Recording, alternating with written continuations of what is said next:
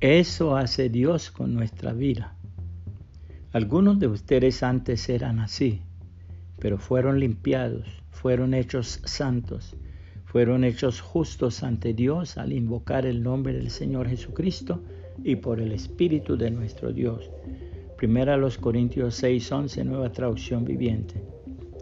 Se cuenta que una parienta del poeta, filósofo, escritor y pintor inglés de la era victoriana, John Ruskin, derramó accidentalmente un frasco de tinta sobre un hermoso pañuelo que le habían regalado.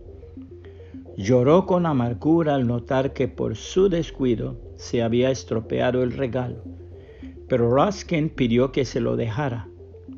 Lo llevó a su estudio y tras algunos instantes regresó trayéndolo y se lo devolvió a su parienta. Este no es mi pañuelo, exclamó la joven. Sí, señorita, es el tuyo, le replicó Ruskin. Yo lo llevé a mi estudio y con pequeños toques convertí el manchón de tinta en un cuadro hermoso. Lo mismo puede suceder con nuestra vida si traemos nuestros fracasos y nuestras manchas producidos por el pecado y se lo entregamos en las manos del Señor Jesucristo. La hermosísima palabra de Dios nos enseña lo siguiente.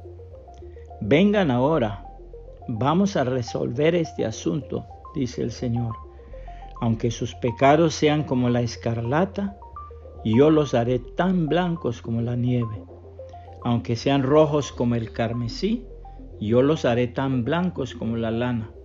Si tan solo me obedecen, tendrán comida en abundancia.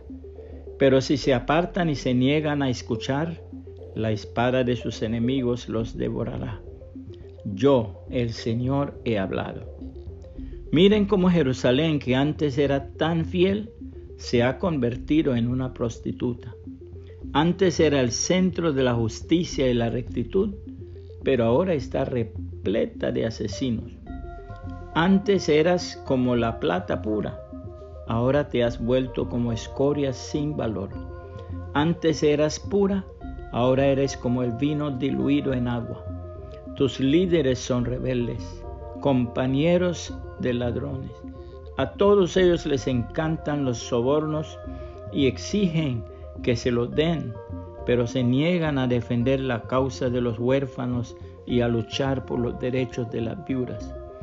Por lo tanto, el Señor, el Señor de los ejércitos celestiales, el poderoso de Israel, dice, me vengaré de mis enemigos y a mis adversarios les daré su merecido. Levantaré el puño en su contra, te derretiré para sacarte la escoria y te quitaré todas tus impurezas. Otra vez te haré buenos jueces y consejeros sabios como los que antes teníais. Entonces Jerusalén volverá a ser llamada centro de justicia y ciudad fiel. Sión será restaurada por medio de la justicia.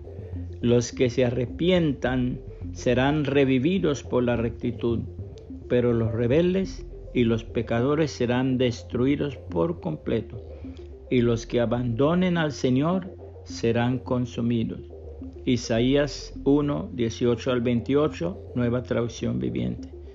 Puede compartir ese mensaje y que el Señor Jesucristo le bendiga y le guarde.